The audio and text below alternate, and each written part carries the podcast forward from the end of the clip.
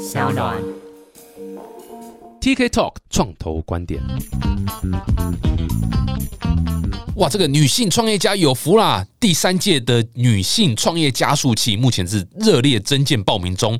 经济部中小企业处呢，它为了加速培育女性创业家，太棒了！创业圈需要更多更多女性创业家。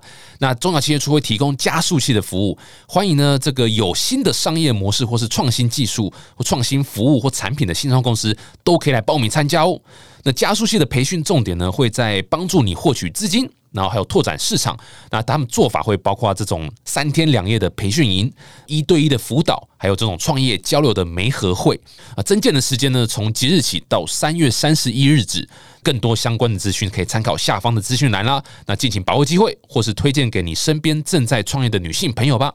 Hello，大家好，我是 TK，欢迎来到 TK Talk 创投观点。今天呢，是我第一次尝试啊，这个用这个 Sun Club。应该说这在录，但是同时同步到 SoundCloud 上面，所以呃很荣幸有这么多听众朋友这样看一看，大概差不多四万三千五百多个，啊，差不多差不多。我之前在 Clubhouse 也才两三千人，也很少。哇塞，SoundCloud 真的是魔力很强哎、真的很厉害很厉害。反正录下来之后听的也不晓得。那今天算是很特别啦，因为我一直想讲这一集啦。但是立凯特别不照顾自家人嘛，所以搞到已经怎么这样说？其他媒体都已经采访过很多次没了。有没有，你时间比较难瞧。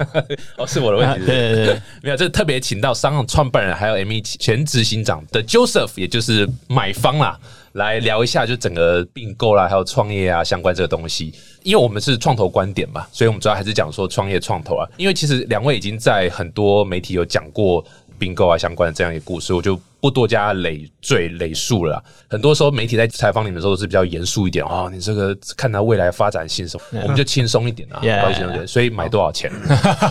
最轻松的买多少钱？购金额还有并购条件是 cash 还是 equity？然后拿多少股份，直接一次讲出来，这一点都不是轻松哎。开门见山，都要看那么多资讯，对不对？不过如果有人还不是很清楚的话，简单讲一下啦。商行被 Joseph 买掉，就这样子结束了。嗯，这样的论述应该是正确的？是是是是，所以 Joseph 就是买公司跟买菜是一样的概念，就是今天差不多，差不多。还有还有很多经验，就是买公司从就是在 MEC 的阶段，加上到之后，他就持续有这方面的经验，所以我觉得这一块他他蛮多经验可以分享。是是是，哎，我想先 focus 一点点在，就是因为很难得啦。我之前访问过李凯很多次，他觉得无聊了，很无聊，很无聊。要不是他长得帅，我根本就……哎，就是你可以简单介绍一下你自己啊。好，呃，我是新加坡人，我今年三十六岁，在新加坡长大。然后呢，是在二零一四年做那个交友的时候呢，才开始在台湾花多一点时间。然后呢，是在二零一六年正式跟拍拖交友跟一期开始合作，创 M 一七公司的时候呢，才比较长的到台湾来。你知道我第一次看到你的时候，就是你在一四啊一五年，你又一次来台湾，对，然后分享拍拖如何在东南亚呃市场做这种所谓布局，或是 tackle 不同的 market 这样子。哦然后你分享一些东南亚策略，对在一个 event，我不知道你还记不记得，在一个 co-working space 里面，那是我第一次见到你，是印象非常深刻。在哪哪一在 CLBC 的一个 event 里面，？OK，你讲到一个点，就是在东南亚，每一个国家都是不同的 culture，每个国家都是不同的文化、不同的 market，没有所谓叫做呃 Southeast Asia strategy，要是不同 different country 的打法，而且都要跟当地 local 的人对来做合作。呃其实你不要视东南亚为一个市场就可以了，它其实就可能十多个不同的市场，在每一个市场也有单一市场的东南西北的那个区分化。就像呃内地，你你不会觉得说那个呃北上北上广深深对对北上广深是一个市场，它不同市嗯场。四个不同，对，所以你需要去利用，其实这个也不是一个缺点，其实这个是优点。你了解到这一块的话呢，你去打市场力道就会集中，然后呢，用人的那个速度也会比较快一点。嗯哼，那同样的，呃不管是在做直播，或者现在跟 Sound 的那个团队在商量商讨策略的时候呢，也会关注到这一点，就是进一个市场或者单一打这个市场，它的那个区分化在哪里，而非就是说华语市场就华语市场，其实完全不同。完全不同啊。东南亚更明显嘛，每个国家的语言就不一样了，然后文化使用网络的方式、网络的 penetration rate，或者是他们的 payment 的 method，或者是什么 internet，这都完全不一样。对，真的不是一个说哦，为一个新南向的 strategy 就一招可以打所有市场这样。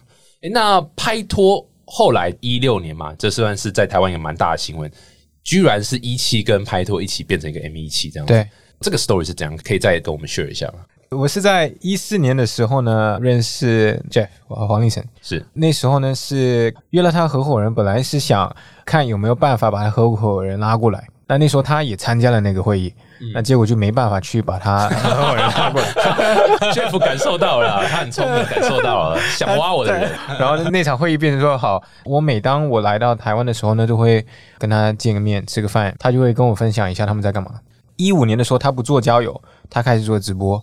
那那时候呢，我们也观察这个市场，一直到就是一六年中旬的时候呢，那时候一期碰到一些困难，被平台下架嘛。然后呢，那时候的那个内地打得很凶，超就是一期了。后来有跟 Jeff 谈到，那 Jeff 是觉得说，其实一期的那个天花板很高，嗯哼，可以做的东西很大，嗯哼，潜能很大，但是呢，这块没有被完全的实现。那一大块呢是资金投入。会比较大一点，他又看到就是说我将近就是每六个月到八个月会融一轮资金，有思考到就是说可能两家公司可以合作，那我可以带资金带运营，呃，解锁一期直播潜能，那他就看到这个机会，那时候也是就是一个午餐后呢，然后呢隔两天我在 W 对面的一个小咖啡厅跟他 follow up 的一个 meeting。然后呢，那个 meeting 后呢，就已经决定说我们要走的那个方向。然后呢，后面呢就两三个月的时间去把 deal 谈下来。嗯哼。所以这个过程呢，其实也跟我跟厉害的过程呢，就是双方其实达到一个共识，后面就是让呃律师们跟那个流程跑。真的是有点难以想象，就是这样的 story 在台湾比较少听到。可能吃个午餐，然后就决定一个 deal 什么的。你你待有空吗？我跟你吃个午餐可以？五六点的午餐也可以。他真的是在台湾比较少状况。你感觉在台湾有谈商量的 deal 的时候，有你有很 surprise 吗？怎么这么快就有一个这样的？我觉得 Joseph 他本身的 reputation，大家已经知道他的做事的风格就是这样，所以我觉得不是完全 surprise，但是我觉得是我可以欣赏，而且我喜欢的。很多人问我说：“哎，为什么你在？”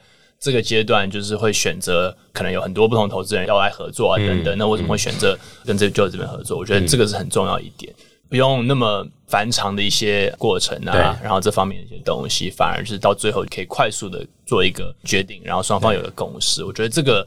呃，因为就是自己本身是一个创业家，我觉得有关嘛。就是因为你不只是在做投资的话，他自己本身就是创业家的话，创业家常常就要想说怎么去执行这件事情，不要浪费时间，脚步要快。所以我觉得这个是非常非常重要。所以我觉得为什么会一拍即合的原因就是这样子。对，我觉得这个是非常非常难得一件事情。那通常来讲的话，应该都要要很多资料啊，然后考虑很久啊。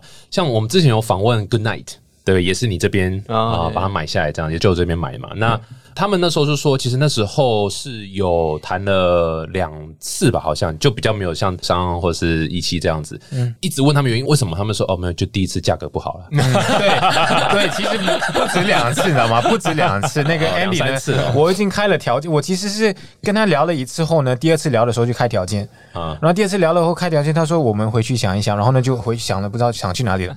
后来好像。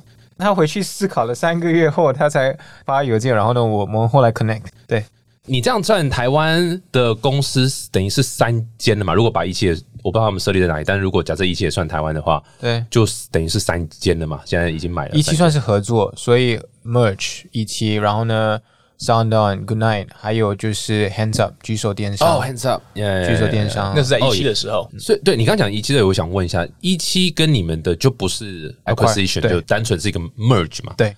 当初为什么是用这个 structure，而不是说哦谁干脆就把谁 acquire 什么的？因为一期太大了，买不起，买不起。那你们 merge 是怎样？是 equity swap 这样吗？你 own 一些我的 shares，我 own 一些你的 shares，还是谁有出钱什么的，还是怎么样？那时候是用股份的那个交换方式，I see，股换交换方式再加上有点钱吧。嗯嗯，对，嗯嗯。哎，可不可以聊一下你的 Turn Capital？这是你个人的基金嘛，对不对？对。你怎么会有这个想法成立一个个人基金？第一个问题，什么意思？个人基金？你是有做什么比较 formal 的一些 formation 什么吗？还是单纯是你自己的 pocket money？那第二个是 Collective Ventures，这个 KV 它跟你关系是什么？然后你跟他做过哪些 deal？然后为什么商上这次会带一起来？可可不可以讲一下这个 Money Side？去年在七月份的时候呢，我退下 CEO 位置的时候呢，董事长这个位置呢，其实就是一个不需要做太多事情的一个 一个位置，所以我就花了很多时间陪家人。但你也知道，就是 lockdown，就哪里都不用去，那哪里不用去，就坐在电脑面前就有点无聊。后来就开始想，呃，如果不做事，那钱也就是一个在烧的一个状况。没有，至少新加坡的 interest rate 比台湾高很多 都差不多。都很惨。都差不多。所以后来就想说，哎、其实应该不要偷懒，应该做一点事。所以决定就是开始看项目。那第一个项目其实是跟新加坡的我的其中一个股东同时投资的一家马来西亚公司。嗯哼那时候是新加坡的那个投资人去带头，所以我只是一个呃 follower 跟着。那后来发现到，其实市场上面还有很多不同的项目，我就开始组了一个团队，然后这个团队就帮我们在看项目、跟项目，然后呢跟投后的那个管理。那 SoundOn 算是这个团队的第一个项目。我们其实现在 pipeline 里面还有多两个项目，所以这个就是利用自己的资金去生更好的价值。但我们我们投的那个方向，其实那天有人说的，这个不是创投，是投创。主要的目的呢是投资资金之外呢，希望可以带运营的那个优势给公司增加价值。KV 其实是我的一个老股东，也是跟我关系蛮好的一个股东。那他那边就有资金，所以变成就是说，当我看到有机会，那我就会跟他讲。那这个是在七月份后，我看到有机会的项目，我都会跟他一起谈。刚好这个项目他觉得说可以呃一起做，所以他就提供资金去支持这个项目。所以双方出资金，然后呢我出力。这个一听就是真的是新加坡的一个这个钱在这边，钱在那边，钱在那边，然后我们怎么去友善的利用，然后放在一个 emerge 的 tech 啦，或者所谓这种比较 private stocks 这样的相关的。那这个在台湾啊，我没有想比较什么东西啊，但是因为我之前有试着在台湾募过放的，那蛮多的企业大主管或老板想法是说，我们现在有钱，我们找一个比较好的定存。慢慢让它累积就对，慢慢累积，或是我们买房地产，对，买土地然后买股票，对，大概就这样。基本上很少人会想到说，哎、我们试着看看去找一些 potential 的 emerging tech 或是 private deal，我们来提早布局的 next five years 这样子，比较少是这样子，稍微以 conservative 一点的。毕竟在可能新加坡那边，I guess 香港、新加坡这种所谓 financial hub 或者 financial 很重的这样的文化，就会蛮容易有这样的一个思考方向。其实也不觉得说是一个文化的一个问题，可能反倒是一个大家的那个资金，他不想出太多力，他想就把那个资金放在一个 passive 的一个投资。那我也不是全部的资金都会拿来去做运营的那那种投资也有就是一部分的资金会去做不需要动太多人力头脑的那个方式去投。嗯哼，那只是说我可能就是比较手痒，把资金放在一个需要自己动手的一个领域。这也跟你的 DNA 相关啊，这个 startup 的一个 DNA 肯定就是 recycle 这个钱这样子。对，哎，那所以还是回到今天另一个主题 acquisition 这部分嘛所以谈很快啦，但是一开始的时候，立凯你是只是想募资而已嘛，对不对？对，其实我们原本一开始，因为去年 podcast 整个产业非常红、非常火热，所以其实蛮多的潜在一些投资人来询问这件事情，所以，你你们这边有没有募资计划？”嗯，那其实我原本本来没有想要那么早募资，我想说我们公司其实资金还足够的话，我们可以再持续自己呃维持一段时间，然后直到可能做出一些比较漂亮的成绩的时候，更好的成绩而且就在你那两台直升机卖一卖，就又可以 公司又可以直升机现在没有人敢做。去年其实年 Q two Q three 的时候就开始蛮多的潜在投资人在聊了，然后有些是我可能去询问，有些是他们来询问这样子，那都有在持续在谈，但是他可能的速度都比较慢一点。那就是。这边开始接触，就是某个场合一起来吃饭，他就问我在做什么啊、我就说 podcast 这一块，然后后来他可能研究完有一种那种 formal 的感觉，想说他自己要赶快参与到这个行业，所以就敲我说：“哎、那我们这边可以谈一下资金上这一块，我们有机会可以参股。”比较后面的阶段，他跟我透露说：“哎、这块那你会不会有收购的一个想法？”其实我觉得说真的，就是这个 model 也有一些国外的 fund 跟一些公司有在做，但是其实真的比较少见。但是我觉得它的好处，它优势是在于，就是说重点是因为 Joseph 自己本身就是一个有营运经验的人，他不只是一个 partner，他不只是纯粹是 manage 钱投创嘛，对对对对，所以我觉得这个是很很大的一个重点。那我自己本身也是看上说这块，不止他们可以带来价值，不只是资金，它已经有把一个平台 scale 起来的一个经验，他已经有把一起成长到一个国际的一个品牌，跟国际的跨国的品牌的一个经验。我觉得这个是可以帮助 s u n 这边可能达到下一个阶段成长的一个关键。虽然说可能会有点痛，会有点舍不得，但是到最后还是觉得说这个是对公司来说最好的一个决定。嗯，就进来的话，基本上就是会开始 try 一些更多的。当然，第一个还是增加更多 podcast 的听众，这是 for sure 嘛。然后再也是一些新的 business model 啦，可能甚至一些新的延伸可以玩的一些东西。这样。至于哪些布局，我觉得大家 Google 其实都找得到，因为你们接受蛮多采访，我觉得都有提到这一点，我就不再重复问了。我是想问就一个问题，就是说你现在进来这样子，算是一个月了吗？对，一个月了，一个月了。这样帮忙一起弄啊，这样弄伤啊。后悔了吗？没有，不要说有没有后悔，怎么不早一点买？对，怎么有一些后悔的时候，就是周末突然要出一些紧急事件的时候，就有点后悔。但假设立凯现在不在这边，对，商岸手法表现怎么样？你觉得？哎，泰语可以吗？新加坡可以，你起码逃 gay 嘛？你觉得商岸怎样？如何？我觉得立凯卖便宜了。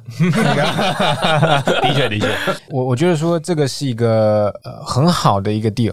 嗯，那好的 deal 呢是在于说，我们的那个架构呢有确保李凯后面公司做得好，对他那边的那个利益也会增加。嗯，所以这个其实是双赢的一个状态。我为什么会觉得说其实价值很深？这个团队呢其实就是他的那个根本。呃，老实说就是，嗯，这个团队呢是每周都会吵架的一个团队。嗯，但是呢会吵架的团队代表说团队对公司有爱，不会吵架的团队呢就。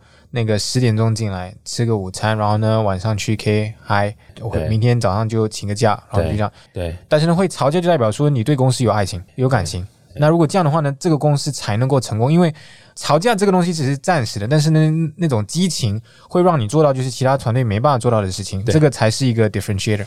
而且我还蛮认同，因为吵架代表说员工是有在想。我有在花脑袋想说这家公司的未来该怎么样，还可以怎么玩，还可以如何更长大。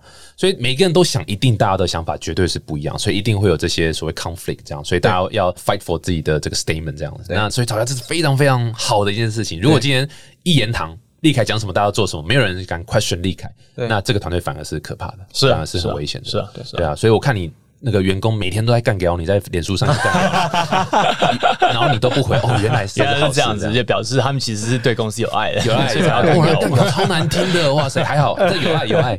但当初在思考要不要并购的时候，你应该有考虑其他的，像 First Story 啊，还是完全没有，就是 OK 立凯，然后商 OK，Let's do it，还是你有叫团队说，哎，那我们评估一下其他的 competitor，然后有吗？还是有有，当然当然有，嗯，商量占了台湾的那个市场大部分了。你说竞争？也有啦，有啦，有竞争了。但我觉得说这个是一个比较一面倒的一个产业，不是说这个产业是 one winner，但是呢，现在那个状况是一面倒。嗯哼嗯哼，理解。哇，这就是 again，我也在节目上讲很多次，只要你要募资或什么的，你如果有 traction，你如果 numbers 拿出来，大家都闭嘴了，没什么好讲了。是啊，是啊，真真的是，因为尤其你台湾这个市场可能比较偏小一点，所以你其实你在台湾这边有办法做出一些 traction 出来的话，对投资人来说，他就准备要写支票了。对啊，应该是说大家就来敲门说，哎，可不可以拿我的支票 了？对对对，就反过来了。对对对对，哇塞，我也好想有那一天。虽然这样讲，但真的是不容易啊。这也是整个团队真的非常非常努力，这样子不像另外一家都没在努力的。哎，别别别，还好这个上 class 没有录音嘛？没有，这个是拍开的，你不要那个对开玩笑开玩笑。呃，讲到这个上 club 啊，一定要提到这个买了之后。这个时间点也很巧了哈，买了之后台湾砰，突然就 Clubhouse 就突然就乱七八糟起来。那呃，我就直接单刀切入问啊，有没有影响到 Podcaster 在上面开频道节目的意愿度？有没有降低，或者说新加入的速度有没有减缓？类似这样有没有？目前看到数据上是没有，我觉得影响都算是偏正面，而反而不是负面。不只是我们自己说啊，你去问一些比较头部的创作家来说，他们其实都看到说他们数据上没有什么差别。因为我觉得本身它还是有点不一样的产品，就是 Podcast 跟 Clubhouse 或是 Sound Club 这个产品。但我觉得反而好处是，它其实可以降低了创作者的门槛。嗯，也就是说，有些创作者他可能一直想要录 Podcast，可是他不敢，因为他觉得说，哦。我要跟 T K 一样，每天周更，然后请到一些重量级来宾，这些东西很累，对你自己知道。那结果开 Clubhouse 是一周五更这样子，对，我不一样，我可以随时嘛，这个是差别。我觉得就是说，哎，Clubhouse 这边的门槛就是没有那么大的压力，我可以随时可以做这方面一些配置跟调整，而且他可能可以先试看看。其实我们之前很多对象在谈说要不要开 Podcast，政治人物、演艺圈其实都有，然后他们其实很大的一个疑虑就是说。我想要开，但是如果我是某某某，我是谁，然后突然开了个 podcast，过了两个礼拜后，或者是过了两个月后没有停更的话表示说我这个人根本不红，是不是有这种负面的一个状况 yeah. 所以他们就是觉得这个压力非常非常大，他们很大的负担，对所以他们根本不敢。他说如果这样的话，我就被我老板杀了，就嗯不行这样玩。但是 Clubhouse 其实可以，我今天上来就是一次，比如总统上来讲的 Clubhouse，我觉得是 OK，因为他不用每天来更新了，对不对？True，所以我觉得这个是可以进入创作者的一个领域的一个好的切入点。那他做一做有感觉的时候，他可能再变成 podcast 也不一定。所以基于这个点，其实基本上就是不同的产品啊一样是在所谓声音经济这一块，但是不同的产品切入。那这个也是基于这个理由，所以你们也是做自己的一个 Sound Club，对不对？还是你们有其他的想法？为什么要做 Sound Club？其实你说 Clubhouse 它到底是不是新？其实也没新，这个就是多人连麦直播嘛。对，这个很多年了，很多不同的平台都试过。它可能差别在于就是说它的那个规则，新的游戏规则嘛，新的游戏规则 U 差叉做的好一点，那导致说它会自然导入比较好的那个方式，再加上他们的内内容的那个自入，内容的那个 say 好，对。这东西做得好，导致说吸引了对的内容进来。那我们看到的呢，其实是从另外一面，嗯哼，这种规则如果能够达到怎样的一个方式去生新的内容，这个跟 podcast 很接近。另外，这个也其实给到呃 podcaster 另一个方式，可以跟粉丝们互动。呃现在 Sound 或者其他 podcast client，podcast 需要用其他的那个社交平台去跟粉丝互动。但是呢，如果你把两者串在一起，呃就是我现在这样嘛。对我们现在在做的东西，其实它就是 live podcast。你把它整块录下来后呢，它可以在上面加一层的那个互动，同时这个互动又变成是一个 archive content，后面呢又可以再听。嗯哼，所以其实用户可以把 podcast 那个内容做得更呃有料。嗯哼，所以那时候考量到这一点的话，我们就说，哎，那我们先尝试吧，后面看会产生怎么样的一个火花。嗯哼，对。所以你们背后也是用我们就是用还是你们自己串流平台。OK OK 对我觉得技术不是重点啦，对应该这样说。就是我觉得一直以来这个东西技术不是重点，重点就是你的人流、你的呃内容、你的整个 social 的 network 这个部分的配置，你有没有办法吸引大家继续进来？因为说真的，这个东西这种技术基本上就是打 con call 嘛。我们十几年前就在打 con call 嘛，这个东西其实大家都已经做过很多次。声音这个技术本身不是很大的一个门槛。为什么之前大家没有投资这块，也是可能原因就是这样，大家觉得说哎声音这块好像没有什么好玩的，反而是像就是讲这个游戏规则，对。你怎么把这些规则定出来，让大家会觉得说有新奇感、有互动感、有办法可以做这方面的交流，这才是重点。对啊，不然从我这样 podcaster 的角度来看，哇，要主持一场 clubhouse 两个小时、三个小时起跳，然后你知道现在这样，我只要对你们两个，可是 clubhouse 我要对可能几百、几千个这样，哇，这个更累诶。然后一个礼拜可能要两次、三次的这个压力，因为现在基本上也变成个 non 嘛，就是 OK，对我来讲 cost 反而更高。当然，它的确是在早期流量红利，像吸粉啊，或者吸追踪者，这个是绝对是非常非常有优势的然后或是互动上这样子。哇，不过我也在观察它之后的 sustain 的状况会是怎么样，因为它其实成本是还蛮高的。对。我自己从非常不负责任的旁观者的角度在看那个 Clubhouse 啊，我自己是觉得看感觉有点是大美利坚共和国山姆大叔的一个强暴式成长，就是 什么东西？你讲一长串。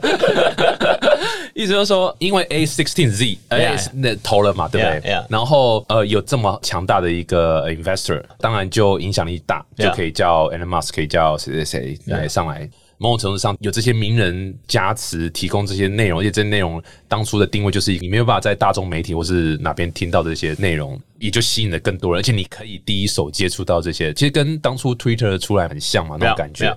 哇，这个是谁可以做这件事情？就是 A sixteen。对啊尤其是他们在戏骨那边有一定的影响力。一开始成长的策略就是先拉一些在新创圈、在戏股圈很红的一些对。创投或者创业家先来聊嘛，然后他用 invite 的一个机制，所以变成说大家会觉得很想要进去，优越感啊、独家感这样。对对对哎、那除了你们之外，其他人也开始做 fan，对不对？马加个 fan，你们怎么看这样子一面倒这种毫无创意，然后只会抄？哎、没有，我是引述你们在媒体上讲的话。怎么看现在越来越多人加入，然后媒体或是所谓大众反映他这样致敬的这样的一个做法？很好啊。对啊，因为还是朋友嘛，对所以场面话还是要讲一下。我们其实那时候是每天都在聊，我每天都会跟 Jeff 聊到这一块，直到就是上周六跟他讲说，哎，这东西继续聊下去的话呢，呃会会开始吵起来。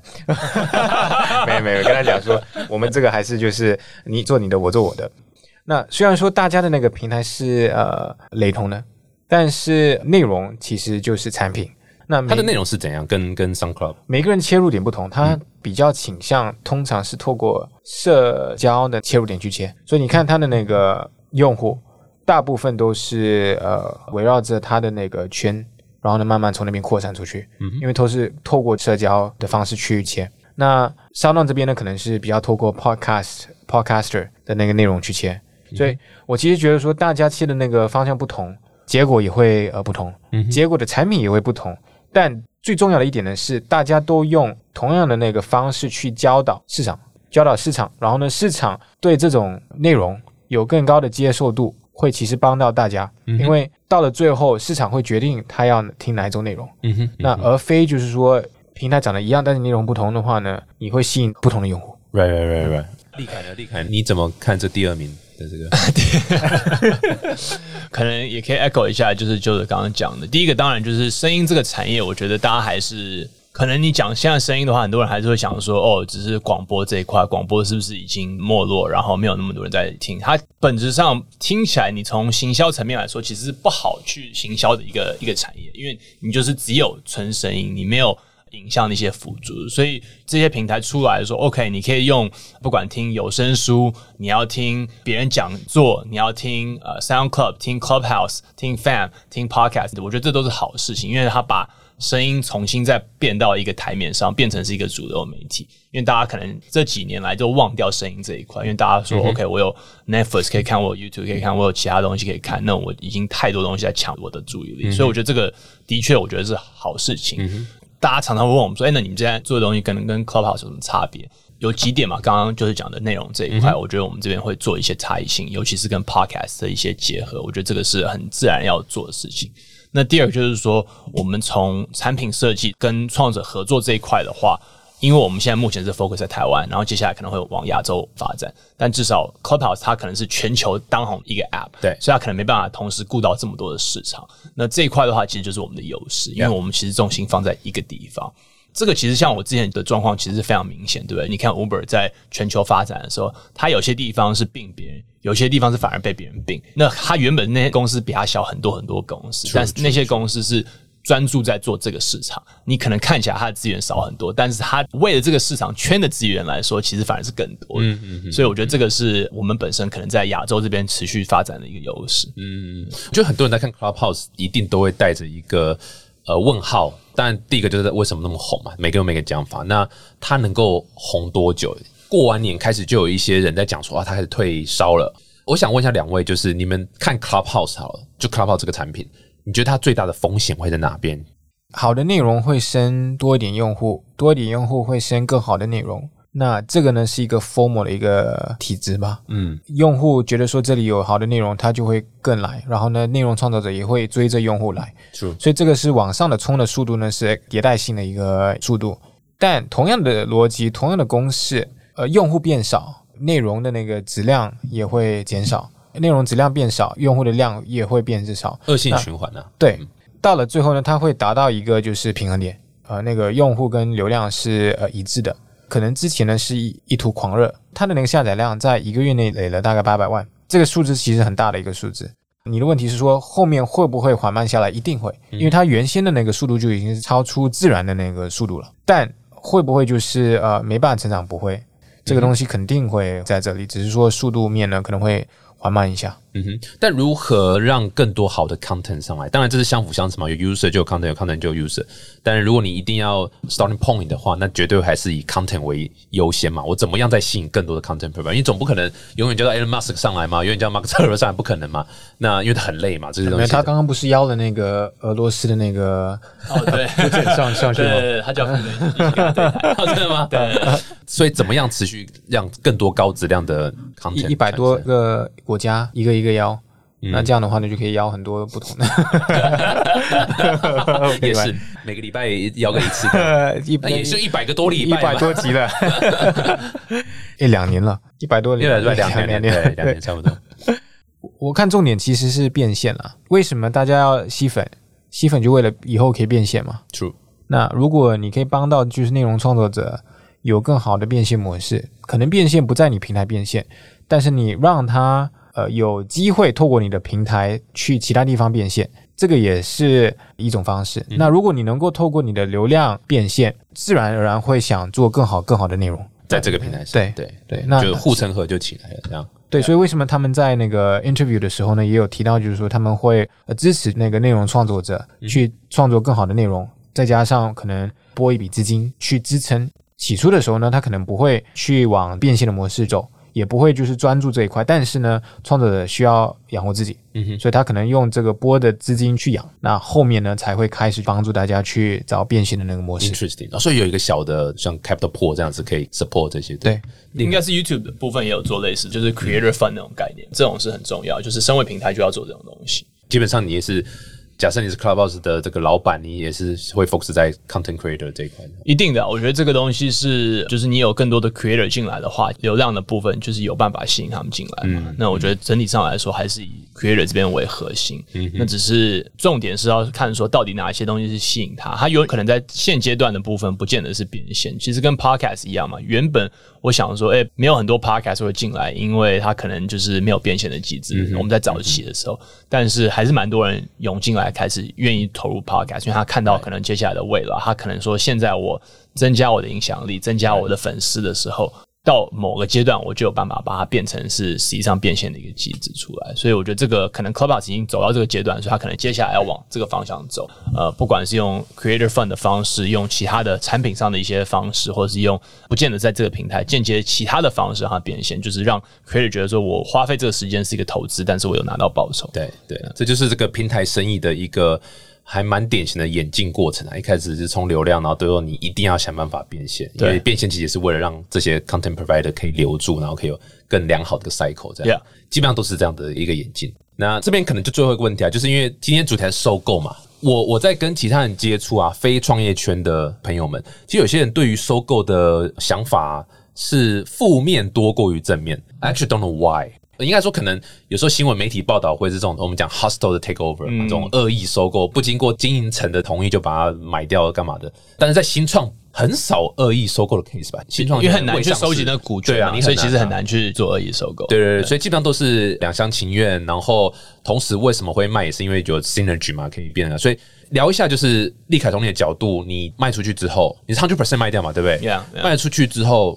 对你的 operation 端有什么改变吗？你的员工有人就因为这样离职吗？还是有人？当然，大家都是在 Facebook 靠背你了，因为大家都有爱嘛，都爱这家公司这样。太爱了，太爱了，爱爱涌出来了，涌到 Facebook 上出来的。你从你讲就是很良心话讲，假设就今天不在这里。有什么负面的吗？还是有什么影响吗？你觉得？我觉得，当然情绪上的部分来说，一定会有一些复杂嘛。因为这个东西，虽然说，我觉得整体上大家到最后都同意说，这个是对公司来说是好的事情，可能有更多资源，有更多人才可以进来，有就可以进来协助这边的成长。但是，呃，人不见得是那么单纯嘛。尤其是比如说你一些 key 的员工等等，那基本上应该大部分的员工也没有经历过，就是有收购的案过。所以我觉得这一块的话，一定会有一些复杂，因为其实他们可能没有在整个参与的阶段，在谈的一个阶段。包括我自己本身，一定也会有某种程度来说会舍不得，然后一直在挣扎说到底要不要去做这个 deal。更何况他们就是完全，你的舍不得点是什么？呃，舍不得点的话，一定就是会觉得说，我这边可能还有一些未完成的一些工作要做。然后我觉得我很喜欢跟我现在目前的团队再继续合作。那可能之后收购的话，我跟他之间的关系可能就会改变。我觉得人都还是会有抗拒一个改变的本质在。我觉得这个是会有一种恐惧在，因为你知道说现在的状况还 OK，但是你不知道说接下来如果改变完的时候到底会是什么样的一个状况。但虽然说你认为假设是会变比较好，但也不一定。对，所以我觉得这个是很自然的。嗯，对啊，很多新闻或是电影都会演收购之后，然后就把七十 percent 的员工裁掉，怎么的？但你现在没有这状况嘛？完全没有嘛？因为要裁是下个月再裁，不是不会是现在录音的时候。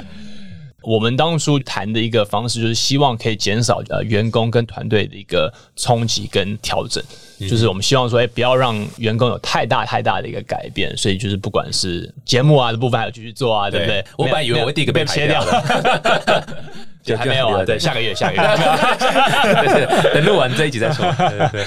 所以我觉得这块当然会做，但是就是让大家可以比较有呃所谓的一个 soft landing，就是一个比较 smooth 的一个 transition 出来，让大家可以转变比较不会呃那么大的一个冲击，但是它还是会有改变，它还是有冲击，就是你需要证实这件事情，就是说一定会发生，是不是可以让团员透过这个经验，也可以有一个正面的一个成长，看到跟公司一起成长到下个阶段，我觉得这块就是一个一个挑战。嗯，我自己其实说老实话，我是觉得好处远远大于坏处啦。因为当然第一个私心是希望台湾更多的收购案啊，这样资金才可以流嘛，才可以活动嘛对啊不然我是天使投资人或者我是早期创投丢进去钱，没有人买走，也是都死水也不好这样。然后第二个是的确也是借力使力啦，就是就这边有很多的资源，包括之前的 M 一七啊，或者 Good Night 嘛也是嘛，这样已经有 family 了，然后这样子结合起来，其实更多是好处。我自己是想不太到坏处啦，当然你知道文化 transition 啊，这个或是说，就你会想要 implement 一些 manage 相关的 tool 或是规范或是 framework 在商行上面嘛？因为你知道有些新创公司被大企业买。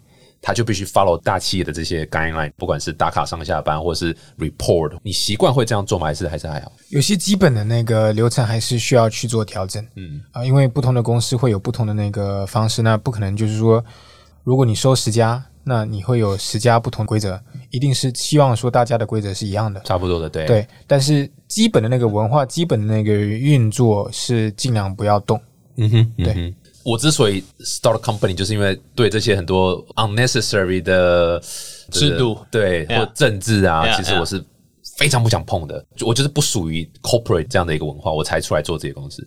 所以一旦又把那个 corporate 文化加进来，其实很多创办人都待不了一年两年，这样就会离开这样。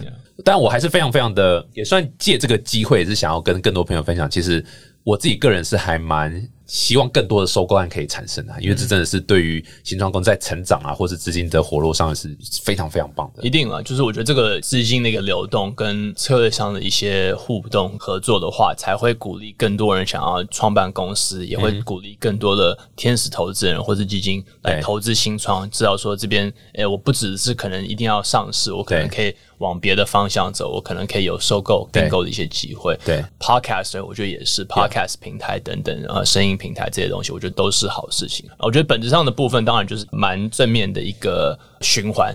但就是个人这边跟团队这边的影响，我觉得这边的话一定会有一些冲击。我觉得其实整体上也团队来说有帮助的地方，因为其实他可能十年后就会想说，哦，想当年就是有收购案的时候我也参与过，然后我这边有就是怎么去调试，我怎么去看这个挑战，然后怎么去克服这些东西。我觉得这也是一个蛮不错的职涯上的一个经验。没错没错，这个 CEO 就是要 sugar coating everything，跟员工讲看远一点，对你未来发展是好的。我拜，下个月拜。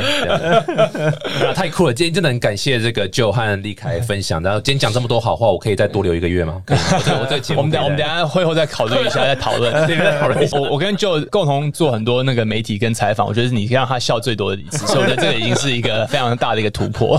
所以我可以再多留两个月吗？可以吗？可以啊，可以酷酷酷哇！再次感谢 Joe 和立凯，那这个分享了很多商啊和就这样的一个合并啊，相信对商岸的发展也是蛮好的。然后还有结合商 Club。对不对？是希望大家多多支持啦。然后喜欢的话，欢迎订阅 TikTok 创投观点，然后五颗星吹捧，这是一定要的。粉丝不重要，我对粉丝数一点都不 care，五星的都不重要，但麻烦五颗星吹捧，好留言好棒哦，这节目超棒的。好，再次谢谢谢谢 Joe 和立凯，谢谢我们下次见，拜拜。谢谢。